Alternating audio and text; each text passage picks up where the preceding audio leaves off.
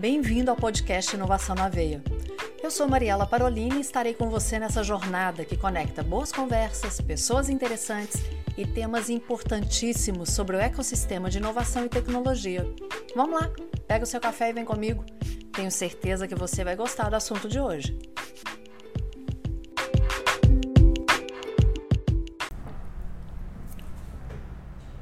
Beleza. Que bom que você está aqui em mais um episódio do Inovação na Veia. Eu sou Mariela Parolini, a podcaster que ama um café, ama uma conversa e trazer pessoas interessantes para que você possa debater mais sobre esse assunto quando terminar o podcast. Por isso, estou trazendo o Eugênio, que vai se apresentar, que é o CEO da Saúde Ventures. Mas ele tem uma experiência com startups que poucas pessoas têm e por isso ele foi convidado. Eugênio, obrigada, meu querido, por ter vindo. Por favor, se presente para que as pessoas possam te conhecer. Então, olá, eu sou o Júnior Araújo, eu estou como CEO da Saúde Ventures e também tenho uma experiência muito grande com desenvolvimento de startups, desenvolvimento de negócios e resolução de problemas.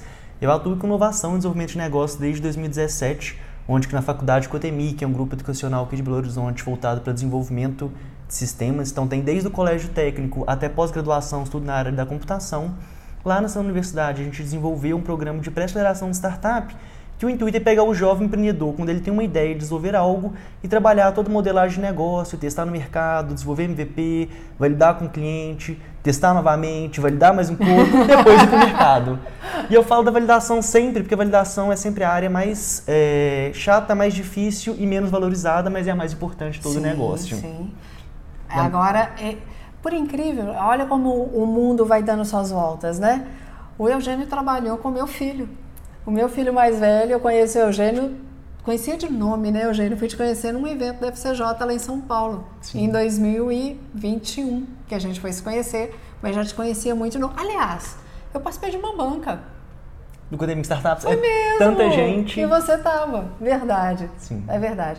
Mas o que eu quero que a gente comece a conversa, até para unir essas suas duas expertises,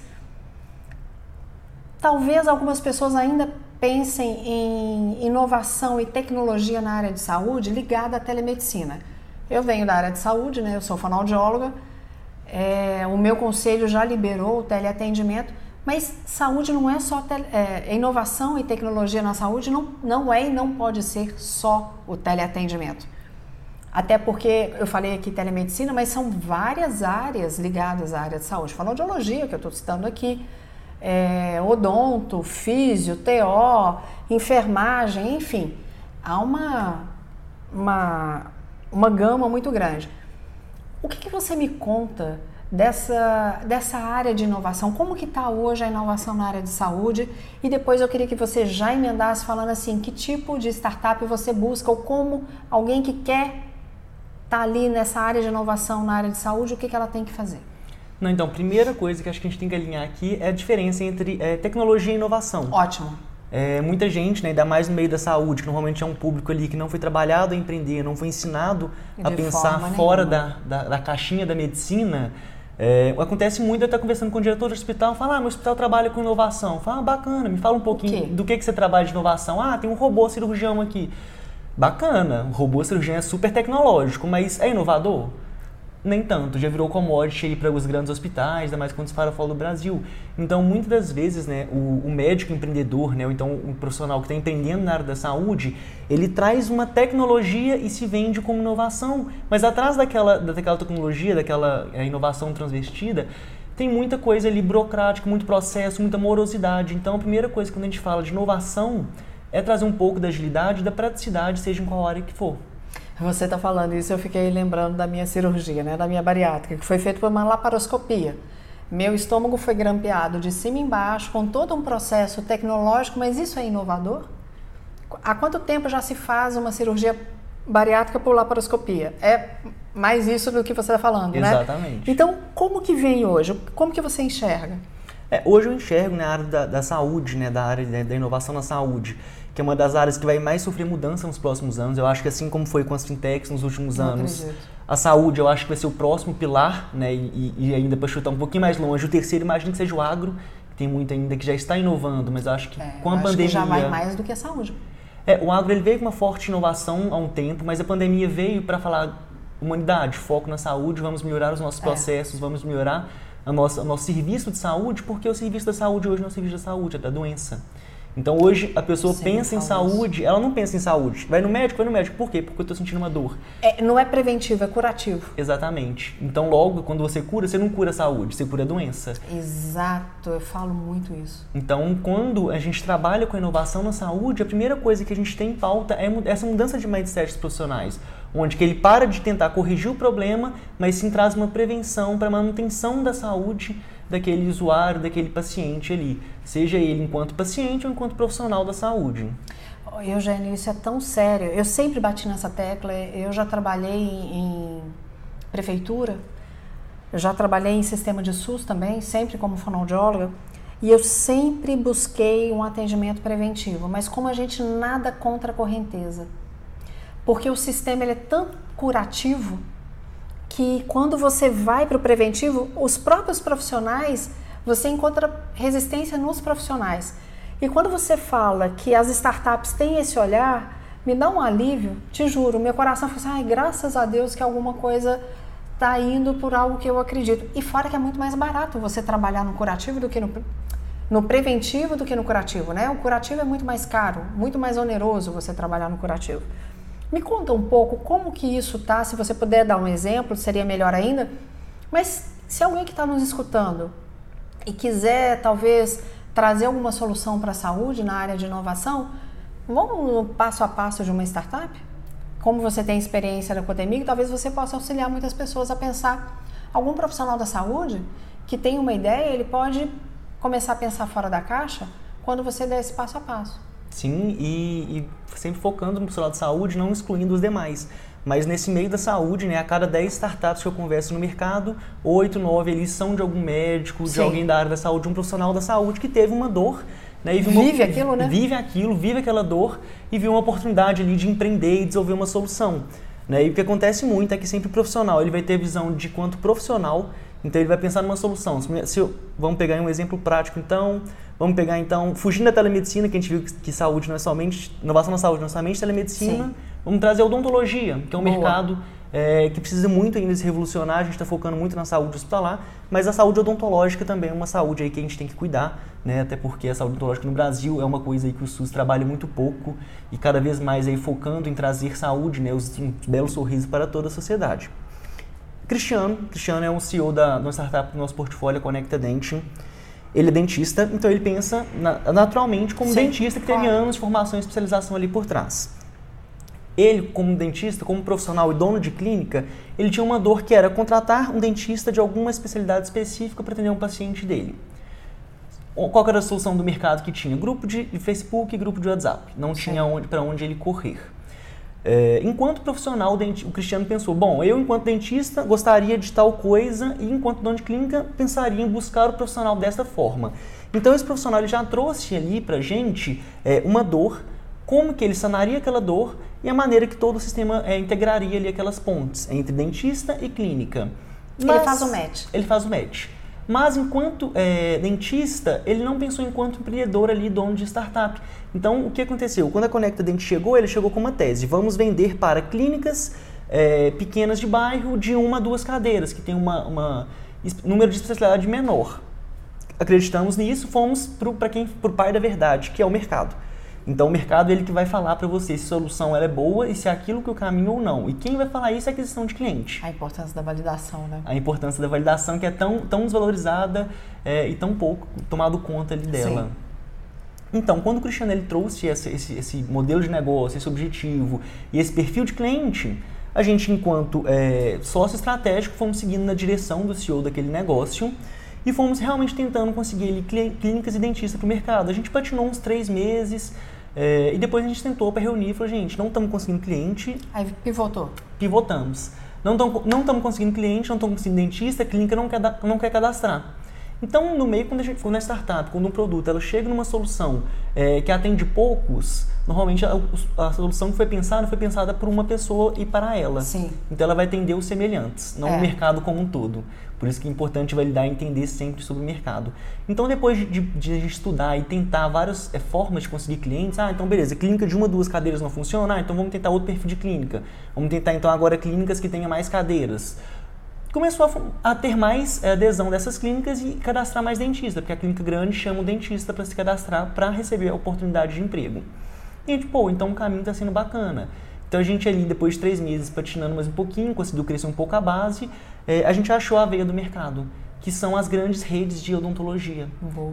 Então, de, de um extremo para o outro, enquanto o profissional ele achou que ele venderia ali para os semelhantes, que são clínicas ali de pequeno médio porte, mas na verdade o mercado falou que não. O que mais precisa né, da solução para contratação de dentistas são os grandes, porque a rotatividade profissional é muito maior.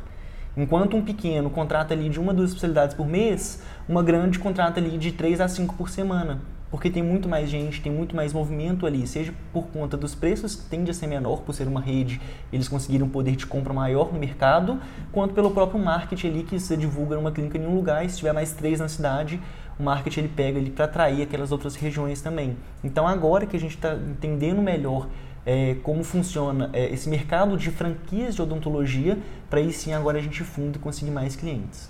E aí você vem com a visão de fora, né? Porque enquanto ele está ali no olho do furacão, enquanto ele está vivendo aquela dor, alguém precisa auxiliar a ter um olhar é, é, de uma terceira ou de uma quarta pessoa naquele, naquele movimento, né? Você, ele está ali enxergando, mas você vem com outro olhar e amplia e consegue fazer uma pivotagem da maneira correta, você consegue realmente que aquilo seja eficiente, validando de verdade aquele produto. No próximo bloco, a gente vai fazer uma pausa agora. Eu gostaria que você me falasse qual a sugestão para quem tem a vontade de ter uma startup na área de saúde, qual seria o beabá, quais seriam os primeiros passos para essa pessoa fazer. Só um pouquinho que a gente já volta no próximo bloco.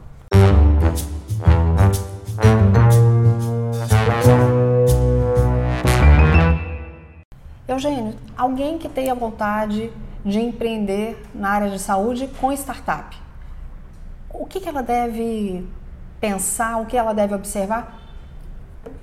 Dá dica aqui pra gente, porque como você tem essa experiência do Cotemig, né, e você trabalhou muito bem, eu sei, com essas startups, eu queria que você pudesse auxiliar essas pessoas. E até também, desculpa, para quem já tem startup, ao que, que ela tem que ficar atenta? Não, a pergunta que eu mais ouço desde que eu comecei a trabalhar com inovação é: Eugênio, eu tenho uma ideia, qual é o próximo passo? Não, então o primeiro passo normalmente é a ideia.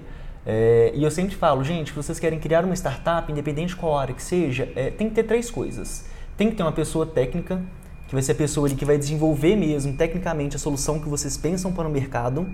Tem que ter o especialista de mercado, que vai ser alguém ali que vai atuar é, naquele mercado que você desenvolveu uma solução, então agora quando a gente fala de soluções de saúde, é muito importante que você tenha alguém da área da saúde. Então, se a solução é voltada para a enfermagem, então tenta achar alguma enfermeira para entrar de sócia. É voltada para a cirúrgica, algum cirurgião para entrar de sócio, porque Boa. ninguém vai entender melhor do mercado do que o profissional Aquela que atua dor, nele. Né? Exatamente.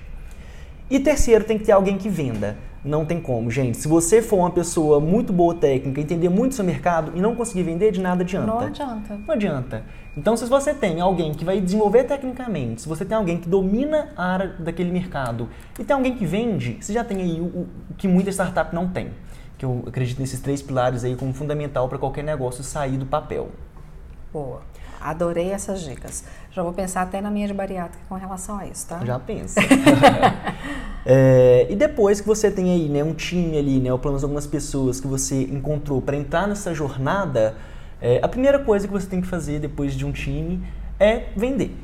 Por que vender? Ah, pô, já não é desenvolver? Também. Mas a venda, ela vai ser a forma mais fácil e mais segura de você validar uma solução.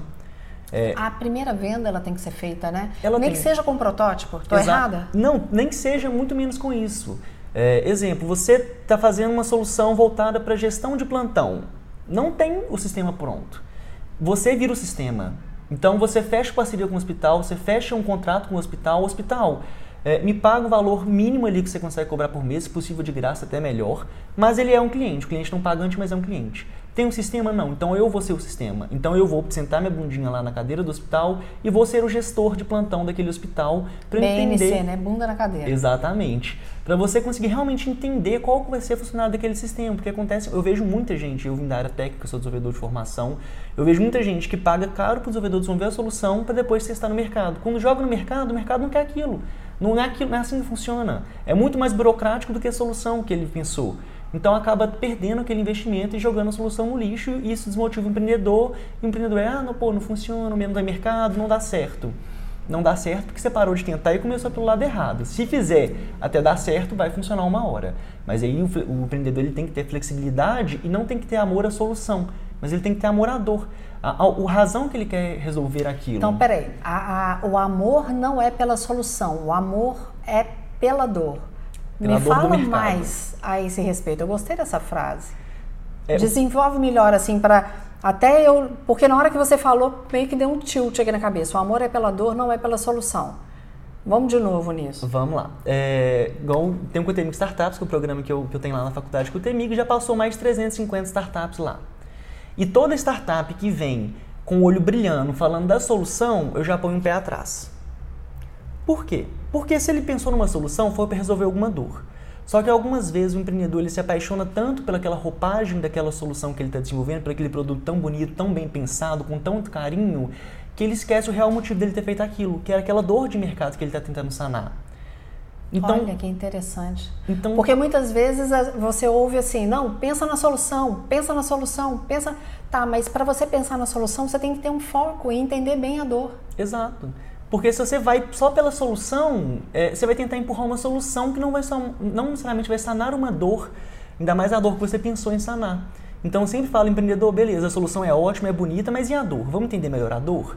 Quem são os, os players ali, quem são os agentes que, que estão envoltos naquela dor? Onde que a dor dói? Quando dói? É realmente como você fazer um diagnóstico ali de um paciente. Você entende primeiro a dor, entende o paciente, entende a causa daquilo para depois dar um remédio. O médico não passa um remédio e fala, tenta aí, se não melhorar, você volta, até achar um remédio que funcione.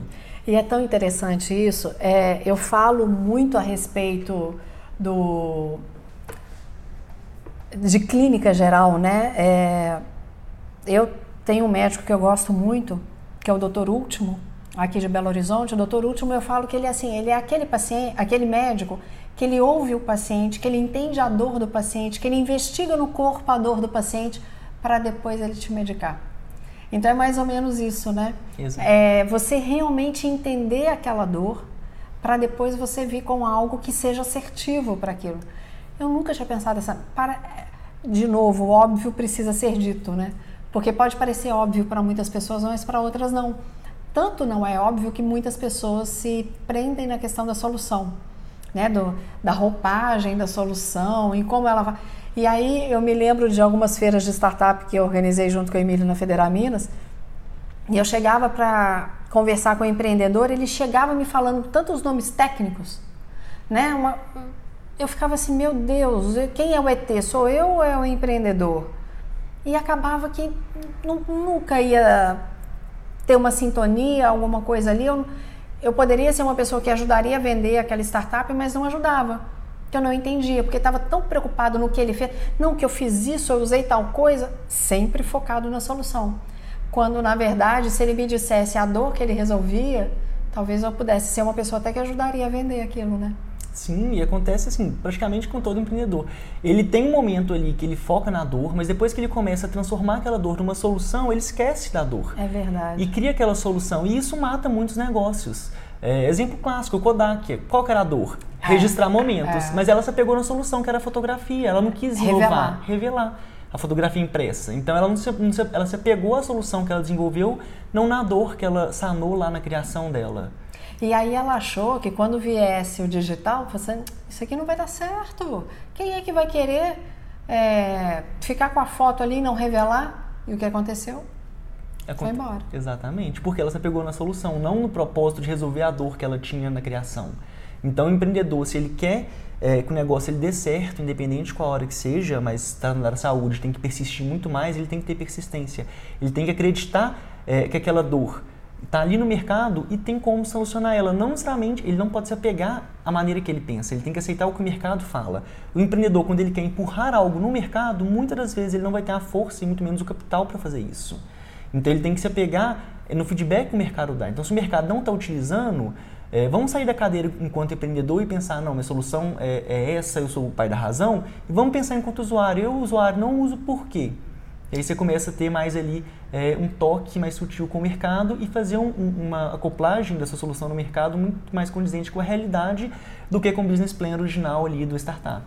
Às vezes fica pensando na jornada da startup como um todo, mas esquece da experiência do cliente, né? Sim, é, no, no, no, âmbito de programação de sistemas, tem aí, na parte de usabilidade, tem um, quando você vai desenvolver um sistema, você pensa num caminho feliz, que é todo passo a passo perfeitamente como eu pensei e pensa num caminho triste, que é se o usuário fizer tudo ao contrário do que eu estou pensando, o que, que acontece? E muitas vezes o, o, empreendedor ele não pensa no caminho triste. E qual é o caminho triste de, dessa solução? Você já pensou nisso? Se, se, o usuário fizer tudo como você pensou, maravilha. Só que é muita gente que tem no mercado. Quando você pensa numa startup que tem que ser escalável, ou seja, entender o máximo possível do mercado, vai ter uma pessoa que vai fazer o contrário do que você pensou. E o que, que acontece claro que vai. quando ela fizer isso? Claro que vai ter alguém que vai fazer o contrário. Se no dia a dia já tem, como que não vai pensar nisso numa escala, né? Exato. Show. Isso já me fez pensar que se desse para mim enxergar, era um monte de balãozinho aqui na minha cabeça com interrogação e lampadinha acesa ao mesmo tempo. Que eu fui pensando, tendo dúvida esclarecendo várias coisas. A gente vai fazer a pausa e volta no próximo bloco. Só um pouquinho.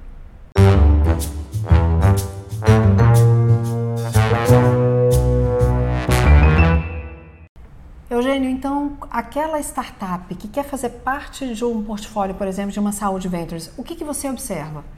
Então, a primeira coisa que a gente observa é, é, o time, que não tem como. Ideia por ideia, tem um tanto de ideia aí na internet à solta. Então a gente olha se o time ele tem pelo menos ali uma pessoa de mercado, tem um, um desenvolvedor por conta da solução e alguém para ser o comercial, marketing. Os três pilares que você comentou. Exatamente. Se ela já tem isso, pô, um sinalzinho ali, amarelo quase verde. Não é verde ainda porque a gente olha se já tem ali um mínimo a ser vendido, e seja ele um sistema, ou então o, o, produto deles em forma de serviço, se tem algo que a gente consegue bater na porta de alguma empresa e oferecer. E a terceira coisa que a gente olha é se essa solução, é, no caso aí falando mais da Saúde Ventures, é, ela tem match com algum parceiro nosso de mercado. Porque nós temos uma capilaridade muito boa de parceiros de mercado, como hospitais, redes de clínica, instituições de saúde, é, que tem muita dor, que tem muito problema a ser resolvido. Então, eu prefiro trazer uma solução que já tem algum match prévio com algum parceiro nosso, que a gente vai conseguir ali fazer uma validação mais rápida, ou então rodar uma prova de conceito ali de imediato, ou até mesmo fazer uma, um fechamento comercial com alguns dos nossos parceiros.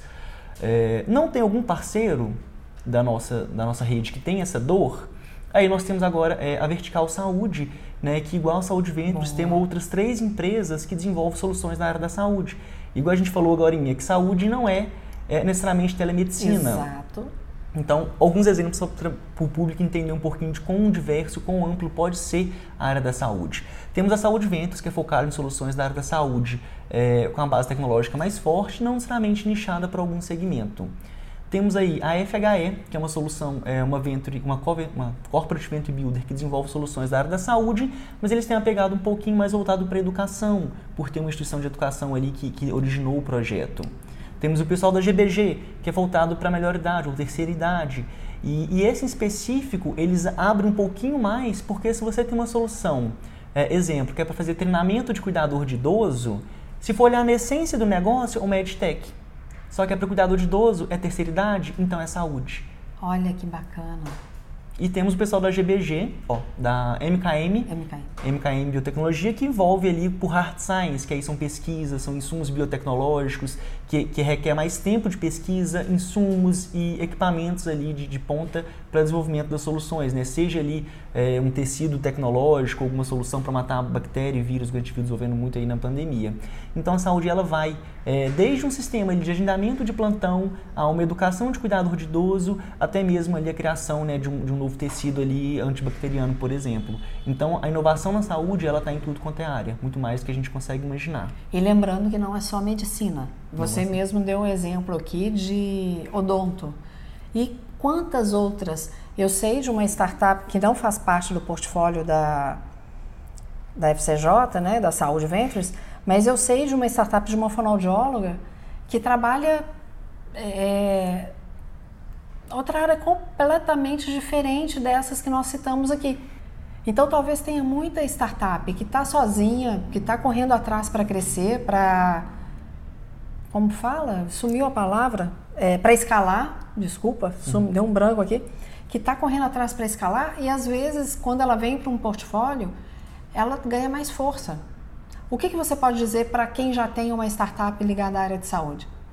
É uma frase que eu ouvi tem um tempo já, eu gosto muito, que eu acho que responde essa pergunta, é que sozinho você vai mais rápido, mas acompanhado você vai mais longe. Exato. E uma Venture Builder é um parceiro para você ir mais longe de forma saudável e até mais rápido.